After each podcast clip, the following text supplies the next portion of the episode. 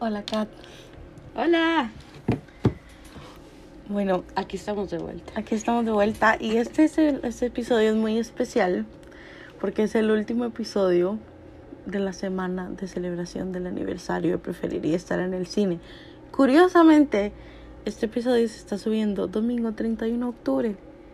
Wow. Y para conmemorar el día, vamos a hacer un especial, adivinen de qué. El exorcista. Y tengo demasiado tiempo de que estoy diciendo que quiero hacer algo solamente del exorcista. Y es la última vez que voy a hacer algo dedicado al exorcista. ¿Ok? No voy a volver a ver, me niego a volver a ver el exorcista por el resto de mi vida. O cualquier cosa relacionada con el exorcista. Aunque tengo el libro, yo sé que algún día lo tengo que leer. Algún día. Aterrorizada. Algún día lo leeré. Pero no, no será pronto, eso seguro. Personalmente yo sí, la veré varias veces.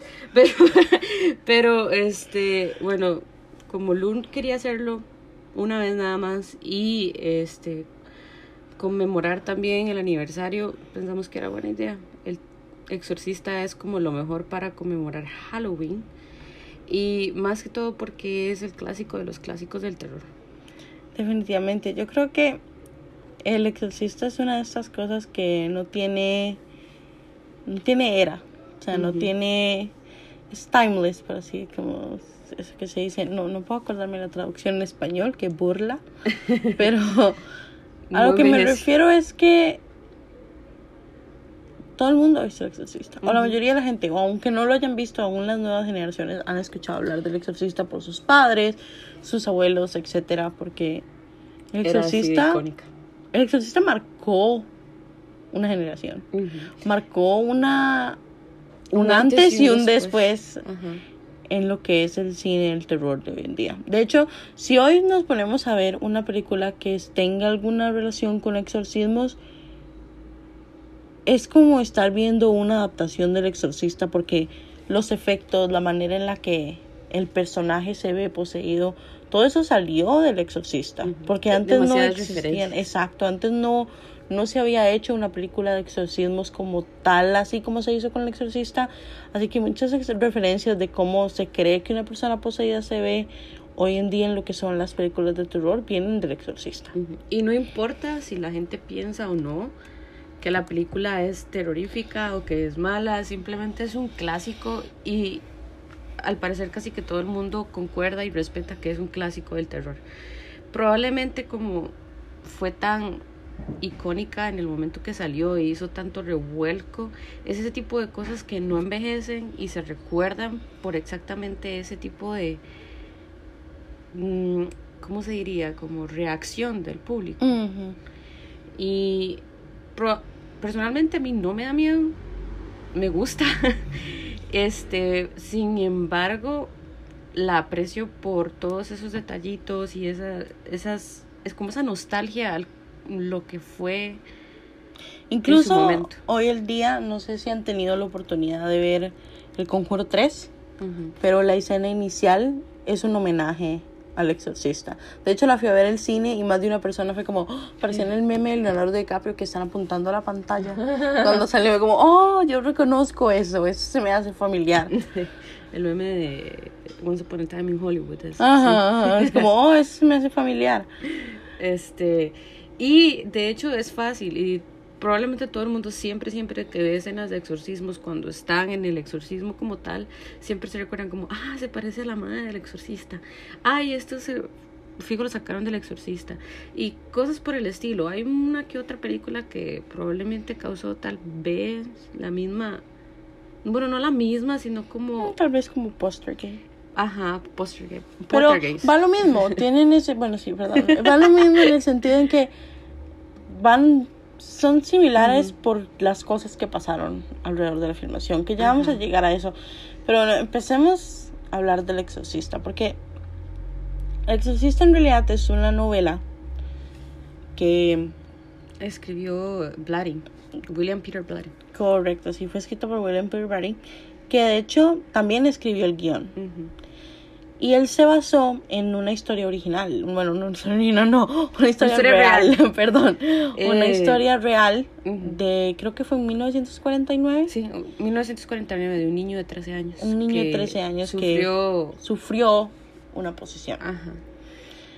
Y básicamente como hay muchas similitudes en la historia, digamos, en la forma en la que se desenvuelven los eventos, porque según estuvimos leyendo, la historia original del niño que se desconoce la identidad, básicamente me imagino que para protegerlo, eh, ocurrió casi que la misma forma que ocurren en la película, digamos que empieza a tener este tipo de actitudes y cosas extrañas que le empiezan a pasar, entonces empiezan a ir a doctores, especialistas, por- van a un psiquiatra, lo exponen a diferentes tipos de tratamientos experimentales, más que todo por la época, que ya eso es como terminando la segunda, va por intermedio de la Segunda Guerra Mundial, ¿no?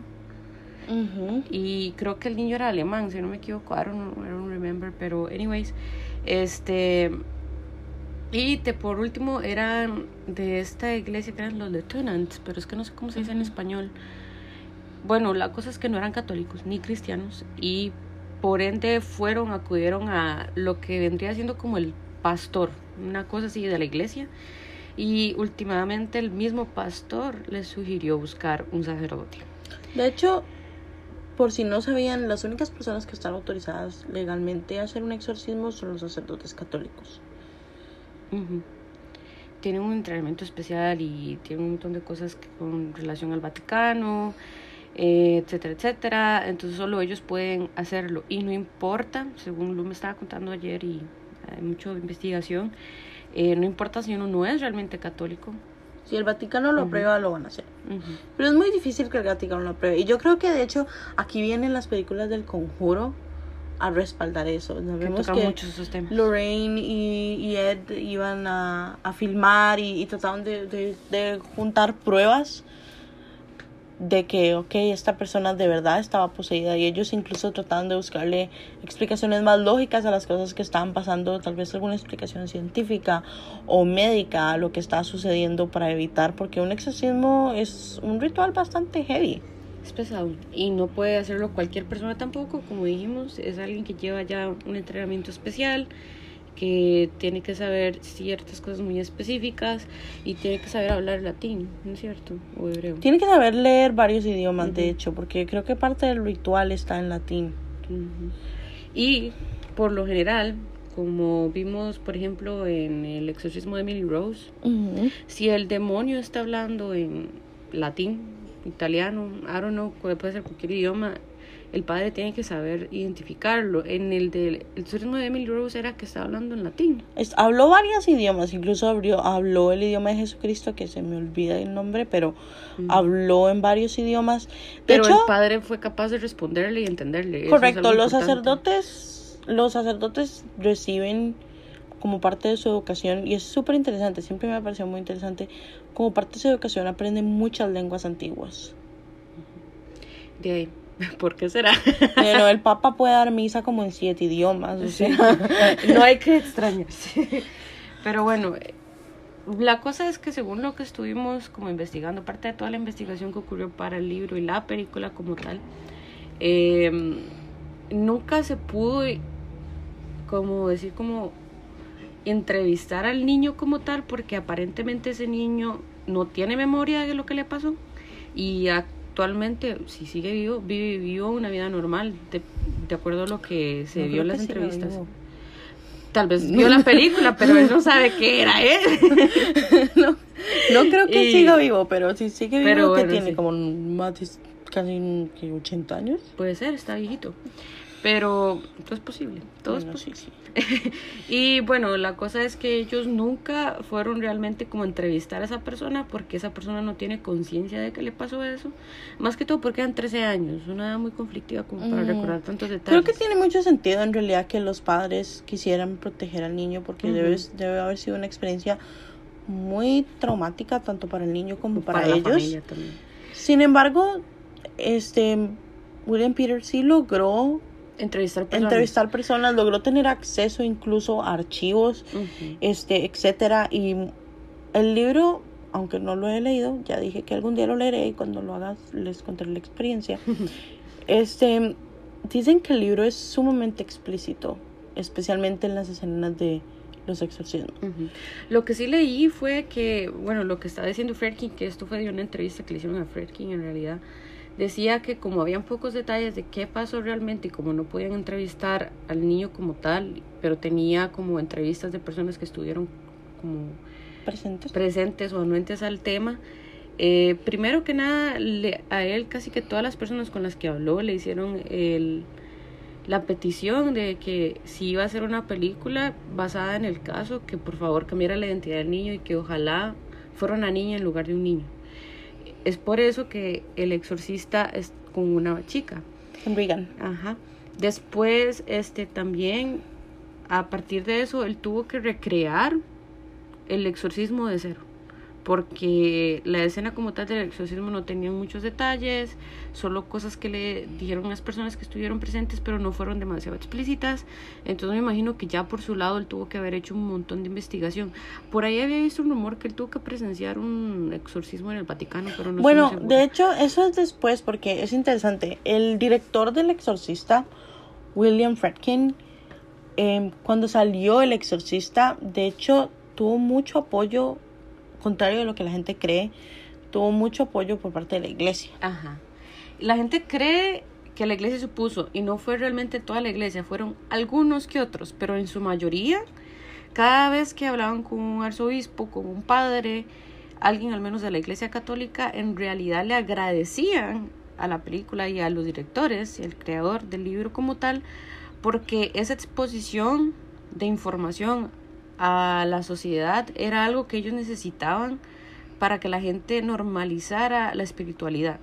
Porque siempre está esta charla en que si crees en Dios deberías creer también en el diablo, por ende deberías creer en esas entidades extrañas que están por ahí, pero la gente es muy como que no creen del todo, me imagino por miedo también, más que todo, pero gracias a esta exposición a información, etcétera, se abrieron muchas oportunidades para personas que querían ser padres y monjas. Entonces ellos le atribuían ese incremento en el interés por la religión mucha a las películas. Mucha gente se convirtió al catolicismo debido a eso. Yo creo que generó tal trauma, o sea, la película generó tal trauma en la audiencia que fue como, no, aquí es de la mano de Dios. De hecho, todo el mundo se convirtió.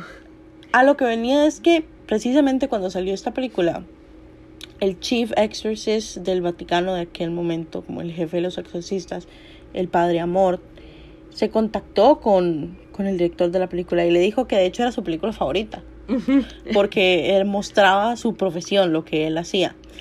Y muchísimos años después, em, ellos se mantuvieron en contacto y el padre, bueno, William, este, le pidió al padre, le dijo un día, algún día me podrías dejar presenciar un exorcismo de verdad, como grabar un exorcismo de verdad. Y él le dijo como, ok, sí, claro, pero no puedes traer como un super equipo, o sea, solo voz y una cámara. O sea, básicamente como un tipo vlog era.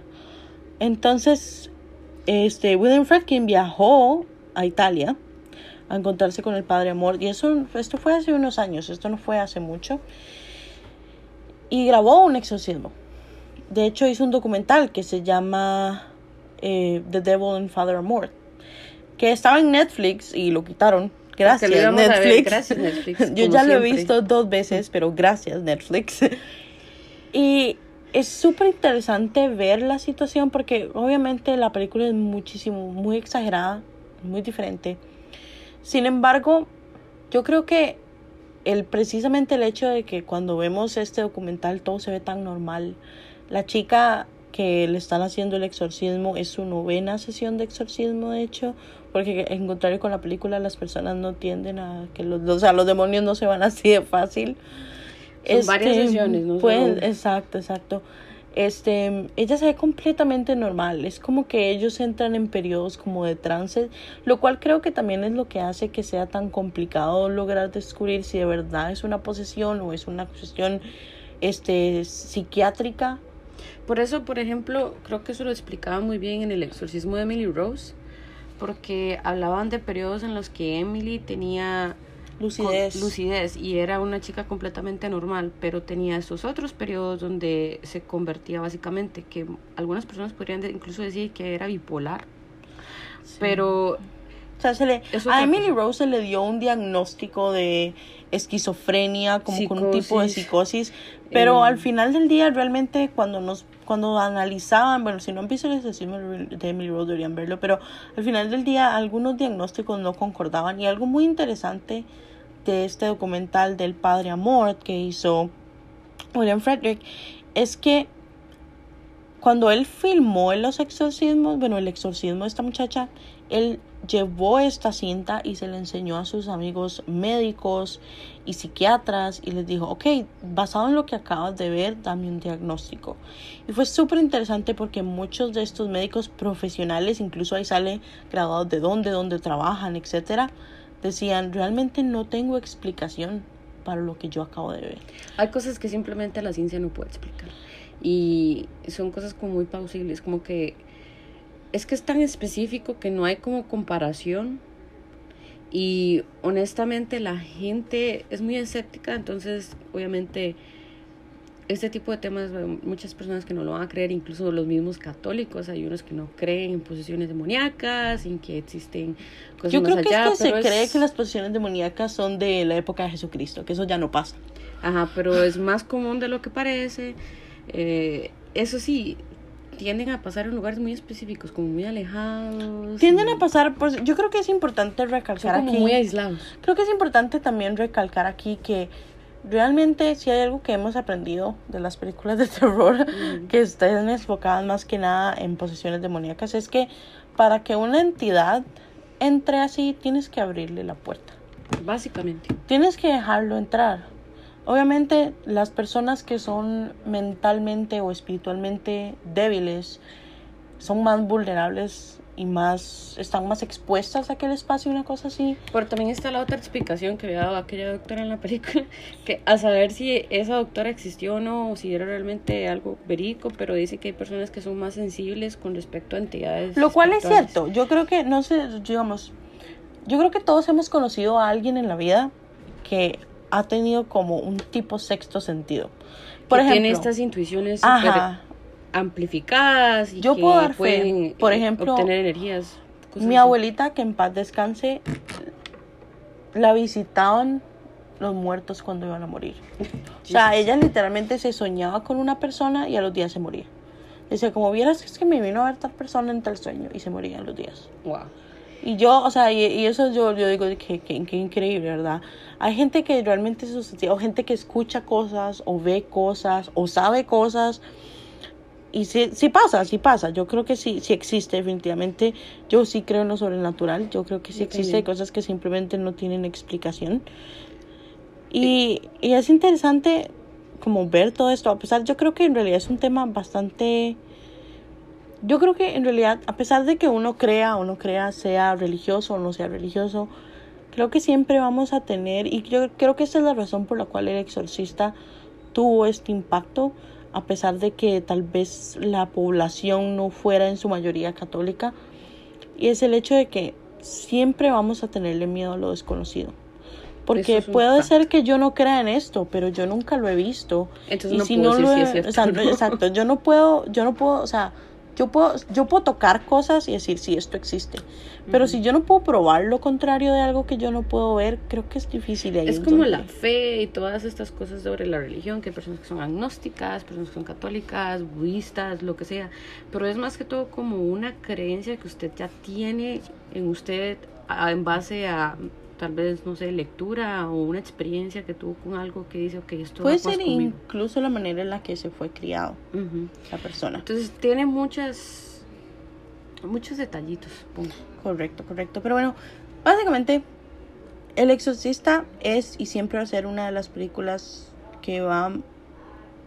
que yo creo que en realidad en el cine en general marcó una, una antes y un después. No Sí, es solamente que en el género hecho del nada terror. así. O sea, habían películas de terror, pero nada como eso. Además de que El Exorcista también tuvo mucho revuelo alrededor de la filmación. Mm. Muchas cosas pasaron, el set se incendió en un punto, lo cual recha, le- perdón, retrasó el, el periodo de filmación, yo creo que Aunque- filmaron durante casi un año. Aunque lo del fuego, eso es algo que, acuérdate estábamos viendo el documental, que los mismos más decían, no, nunca hubo nunca fuego. Entonces habían como eh, conversaciones diferentes de toda la gente que estuvo involucrada en la película. Unos decían que sí hubo un fuego, otros dijeron que no.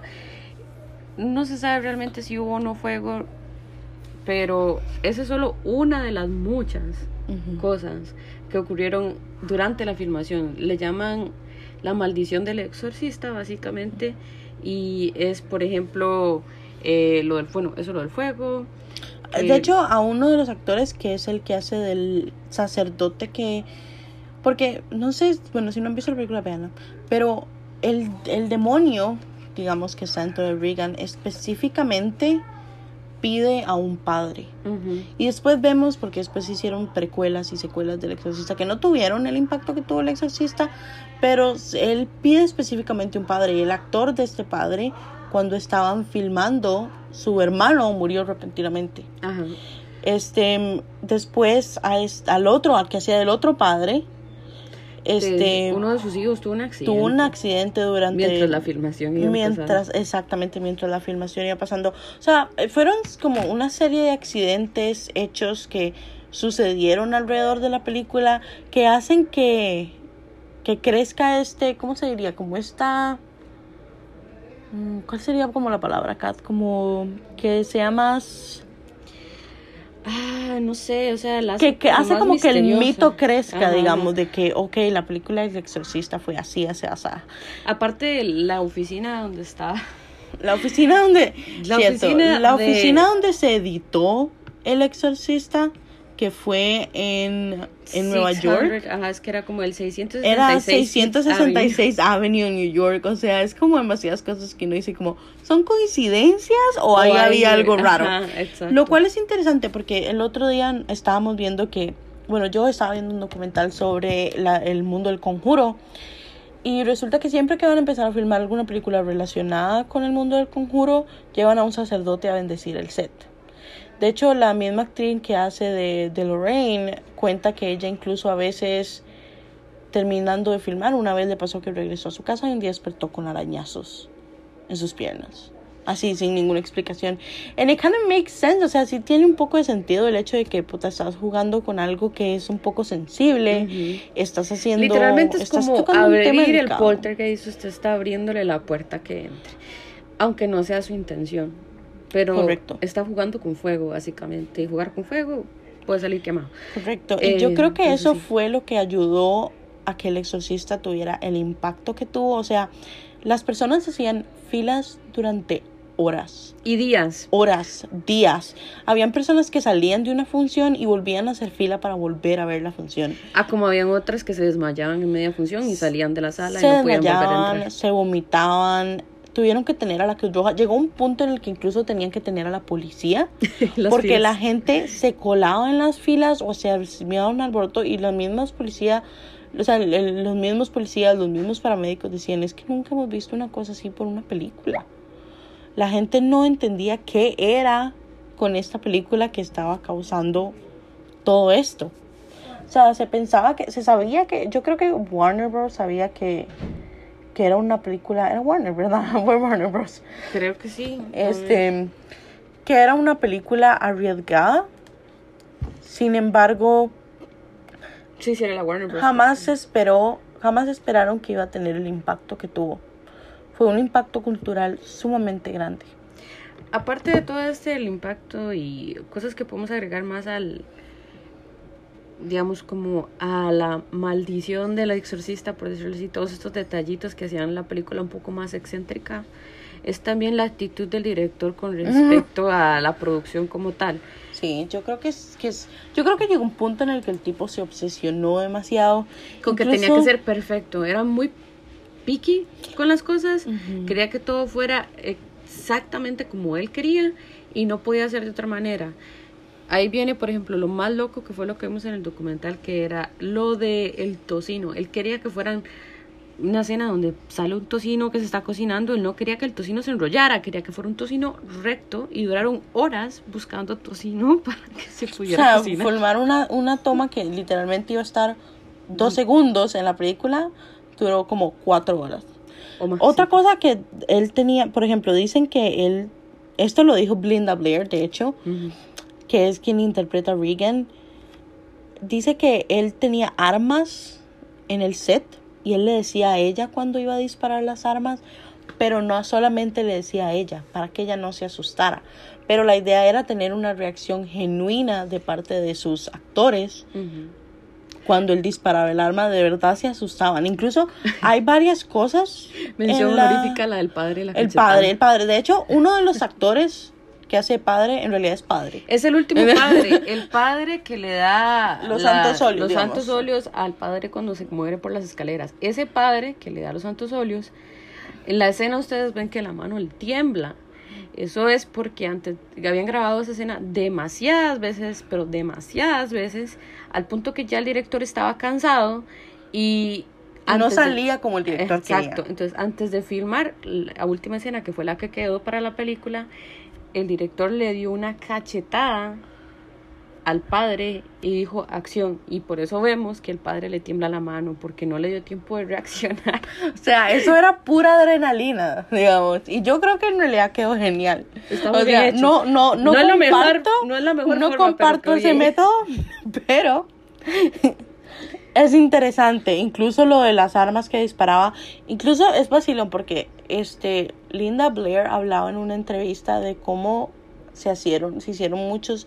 De incluso ella misma dijo que hasta hoy en día hay ciertas cosas o ciertas formas en las que algunas cosas se filmaron que ellos no han revelado precisamente para mantenerle ese misterio al exorcista, que yo creo que a pesar de que vemos los efectos de hoy en día, pero vemos el exorcista y sigue siendo como este shock, porque yo creo que el exorcista más que miedo es chocante. O sea, tenemos que hablar definitivamente de la escena controversial de la masturbación del crucifijo, del crucifijo, dije, Crucifijo. crucifijo, que es sumamente, ya yo creo que la primera vez que la gente la vio en el cine fue una cosa tan chocante y yo creo que ahí es probablemente donde la gente se vomitaba.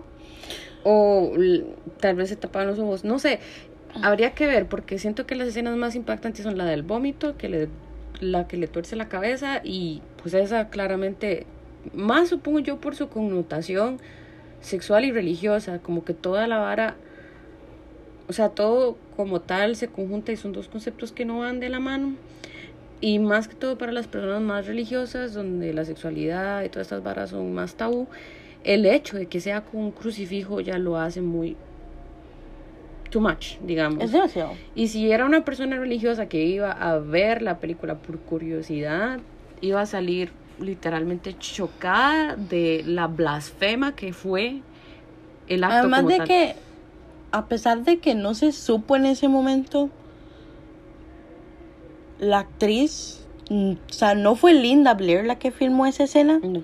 fue Ella una hizo doble. varias partes de la escena, pero la doble fue la que hizo específicamente esa escena. Exacto. Y esa doble la, contacta, la contrataron específicamente para hacer esa para escena. hacer esa escena, porque obviamente estamos hablando de que, a pesar de que Linda Blair hizo un trabajo increíble haciendo de Regan, o sea, estamos hablando de que esta mm, chica nunca había actuado en su vida, o sea, ella, de hecho ellos no buscaron una actriz, actriz, ellos querían una niña y esta estaba entre unas candidatas de 600 y ella súper madura para su edad, ella sabía de qué se trataba la película, ella entendía y fue como se ganó el rol del exorcista. Creo y que ella es- realmente no le importaba lo que le pidieran que hiciera, lo iba a hacer de todas formas. Exactamente, yo creo que eso, y eso es parte, eso se le atribuye también parte al director, porque el director, cuando ella se empezaba a poner incómoda, él le decía, recuerda que no eres tú, es Regan quien está haciendo todo esto, lo cual creo que fue muy importante, pero ella, Para que no se asociara. exactamente, ella, a pesar de que nunca había estado en su vida, Lo hizo muy bien. o sea, ganó una nominación al Oscar.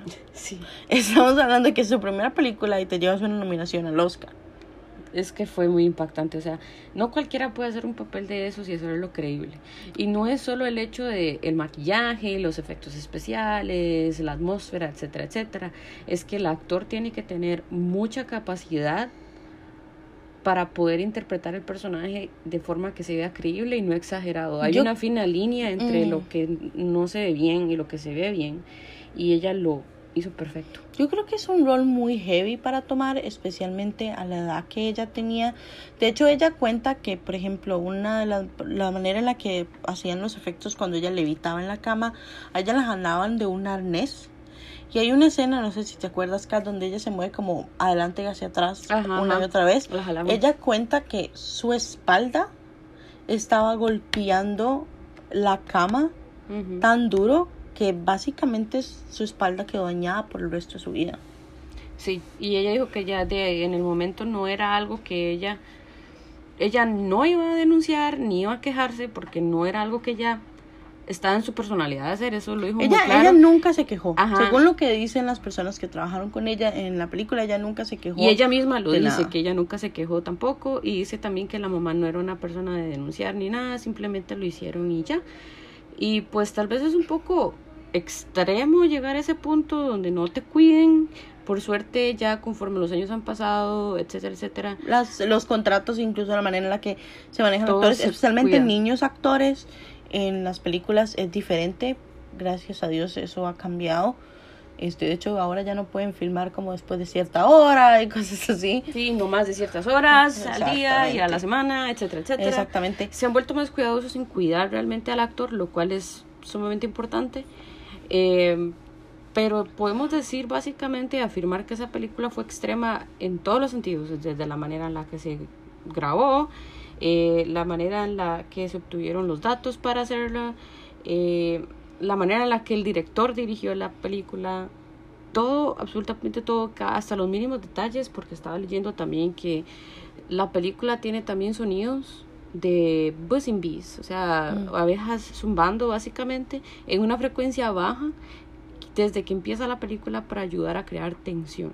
Y son esos detallitos que la gente no sabe, que nadie se ha puesto a pensar, que hicieron que la película es que de verdad está tan meticulosamente De hecho, hecha que Creo que, si no me equivoco, este, la, bueno, la película estuvo nominada a 10 Oscars.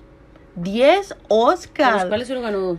Ok, pero no le pueden quitar la nominación, o sea, estamos hablando de que ya, que una sola película llegue a estar nominada a 10 Oscars es mucho. Yo siento que si The Godfather no hubiera estado nominada al mismo tiempo, Ajá, se es hubiera que, llevado todo. exactamente, estamos hablando de que The Godfather, deberíamos hacer un episodio sobre The Godfather, Sí, ahora que lo clásico. pienso. Pero estamos hablando de que sí, son 10 Oscars. A ver, hay que entender la magnitud de que una película de terror hubiera estado nominada a 10 Oscars. Solo se llevó dos, sin embargo, se llevó mejor guion adaptado y se llevó sonido. Lo cual dice mucho sobre la importancia del sonido en el cine de terror. O incluso en la falta de sonido en el cine de terror. Es como, siento yo que es como la clave para generar la tensión necesaria para poder ocasionar que el susto, por decirlo así, sea más fuerte. Si no hay esa tensión generada por la música, si usted, en realidad esto ya es como una ley en cualquier trabajo audiovisual, que si el sonido no concuerda y el sonido no está, es como, es como ver una película muda, no necesariamente va a tener un buen... Incluso las películas mudas tienen música y atribuyen mucho a la manera en la que lo vemos, la manera en la que lo percibimos como audiencia. Y el exorcista hizo un gran trabajo. Que de hecho, ya que estamos mencionando sonido, podríamos mencionar este la voz del demonio en Regan, Ajá. que es muy importante. La voz del demonio no la hizo Regan claramente. Contrataron a una actriz, una voice actor, solamente para hacer esa voz. Hubo un poco De hecho, era una- controversia. fue una actriz ganadora del Oscar a quien contrataron. Ya voy a buscar el nombre. Pero hubo controversia con esa persona que hizo la voz porque no le no la acreditaron correctamente en los créditos de la película y eso fue un problema porque después ella lo denunció, etcétera, pero este pero al final todo bien. Se llamaba es esta Mercedes Ah, McCambridge. Mahama Cambridge. Sí.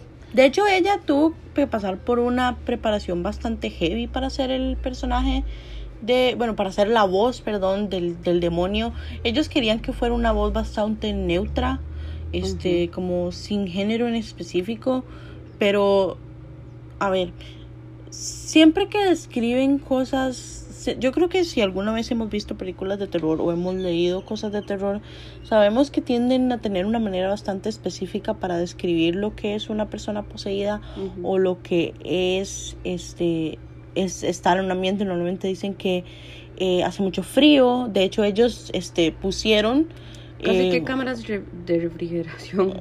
En, o sea, reconstruyeron el set con cámaras de refrigeración y mantenían la temperatura baja. O sea, todo eso fue. De hecho, real. eso, exacto, eso no son efectos, ellos estaban literalmente cagándose de frío. Cuando ustedes ven a los personajes hablando y les sale el, el, el, el humo, digamos, por la boca, eso es porque realmente estaban en, en una temperatura sumamente baja. Pero también estaba el hecho de que, por ejemplo, esta actriz em, tuvo que, dicen que pasaba fumando cigarrillos Tomaba y alcohol. tomaba alcohol. Resulta que todo- hay una historia graciosa sobre eso que estuve leyendo. Ella es devota y también estaba en Alcohólicos Anónimos porque tuvo problemas con el alcoholismo.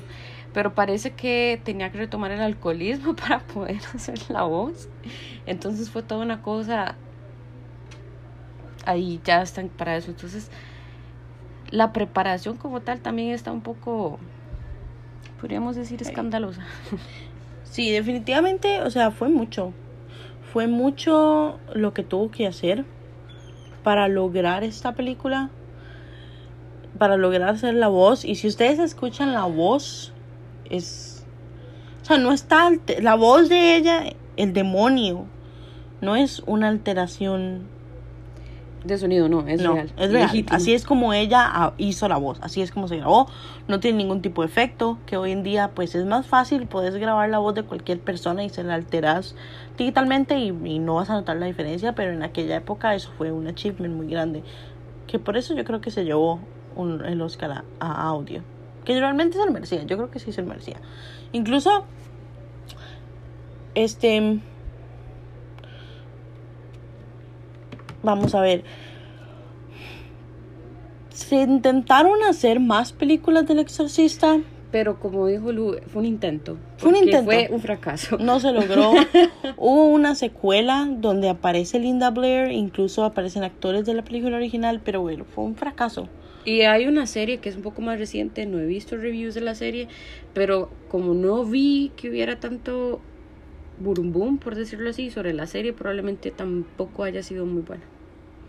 Hay una precuela que parece que tuvo un poco más de éxito. Que, bueno, tuvo un poco más de éxito, pero estábamos viendo ese documental, uno de los de las personas que estaba haciendo entrevista había dicho que El Exorcista había sido la película más ah, este terrorífica, pero que esta precuela fue la película más terrorífica para filmar, Ajá. porque pasaron un Demasiadas montón de cosas. cosas. Incluso ¿Fue la que fueron a grabar al Cairo? Ajá, sí, correcto. Que el director, al director lo atropellaron cuando estaba filmando. con muletas todo el O sea, lo atropellaron, casi se muere y terminó de filmar en muletas. Pasaron demasiadas cosas, como lo del teléfono que se desconectaba y se conectaba. Ajá. que cosas que usted dice, sí, son varas paranormales. Esa película, digamos, tal vez no hay mucho detalle de eso, porque siempre que uno busca el exorcista siempre habla sobre la primera película más que todo, pero sí se sabe que esa fue la más terrorífica de filmar, no fue ni siquiera la primera, fue esa, la secuela, e incluso fueron hasta el Cairo y les pasaron cosas allá, entonces eso es lo que dicen que se atribuye aún más a la maldición del exorcista. Correcto, correcto. De hecho, se cree que cualquier persona que intente hacer más del exorcista no lo logra. Ujú. Y es parte de la maldición del exorcista. Claramente, así que no intenten nada. No, no intenté nada. Pero bueno, ya llevamos 38 Casi- minutos sí, casi este 40. episodio. Realmente quería hacer esta, este episodio. Fue interesante, fue interesante. fue interesante, fue muy traumante. Eh, prepararme para este episodio. Eh, ya yo dije que yo no voy a volver a ver el exorcista en mi vida. Bueno, tal vez sí, hay que ver porque yo veo el exorcista como cada 10 años. Así que ahora que ver en 10 años, sí lo volví a ver. Hay que hacer una conmemoración del exorcista. Yo dije que yo voy a leerme el libro el día en que yo tenga a alguien durmiendo al lado mío todas las noches. Porque si mientras yo siga este, durmiendo sola, No lo va a hacer. No va a pasar. No va a pasar. Confirmo lo que dice Luciano, no lo va a hacer. O sea, de verdad que no va a pasar, pero... Pero, Pero, pero, qué chiva, ah, pero así como para ir cerrando, qué chiva a pesar de, de lo difícil, de lo sensible y supongo que tal vez aterrador que es el tema, qué increíble que una película pueda hacer tanto. esto. Sí, es El efecto que tuvo fue... me hizo mucha gracia, o sea, no uno se da cuenta del efecto hasta que ve como clips de noticias del momento, digamos, donde se ve literalmente a la gente desmayarse, a la gente descomponerse, a la gente que la llevan en ambulancia, los que tienen que intervenir porque están como idos, en shock. Lo que hubo, yo creo que estuvo este, protestas de gente cristiana. Ah, sí, sí. Fue Este, toda una revolución religiosa. Me parece haber leído que a Linda Blair le tuvieron que poner guardaespaldas porque un grupo religioso Ah, quería también matarla. al que hace el padre, que la gente lo veía en la calle y Ah. le decía que necesitaban que los limpiaran de sus pecados o de sus demonios. Cosas así exageradas, que o sea, la gente creo que lleg- realmente llegó a vivir la película y no podían ver a uno de los actores y diferenciar entre la realidad y la ficción, por decirlo así. Otra, otro gran ejemplo de que la realidad supera la ficción, pero bastante heavy. Así es, correcto. Bueno, Kat, muchas gracias. Un gusto. Siempre es venir a hablar de terror. Nah, tenemos que tenemos que hacer algo diferente la próxima. Sí, la, sí. Próxima La próxima vamos va a a un hacer episodio de Christopher Eso Nolan. iba a decir, iba a decir que el próximo era el episodio de Christopher Nolan. Que de hecho el otro día estábamos Kat y yo viendo como un, un, una gente que uno le paga y llegan a montarse como un tipo cine en la casa. Ah, sí, ve Entonces Kat chido. estaba hablando como va a hacer un cumpleaños de eso y así y todo el mundo tiene que ver Inception conmigo. Todo el mundo tiene que ver Inception conmigo, por favor. por si no ha quedado claro, Inception es mi película favorita. Yo sé que tal vez no sea la mejor película de Nolan o del mundo, pero es mi favorita. Yo creo que en realidad nadie puede criticar la película favorita de alguien porque son gustos. O sea, si a mí alguien me dice como cuál es su película favorita y yo digo Requiem for a Dream, me van a mandar a un manicomio. Probablemente. Pero bueno, muchas gracias, Kat. un gusto, un gusto. Y no, pues nos vemos la próxima. Bye.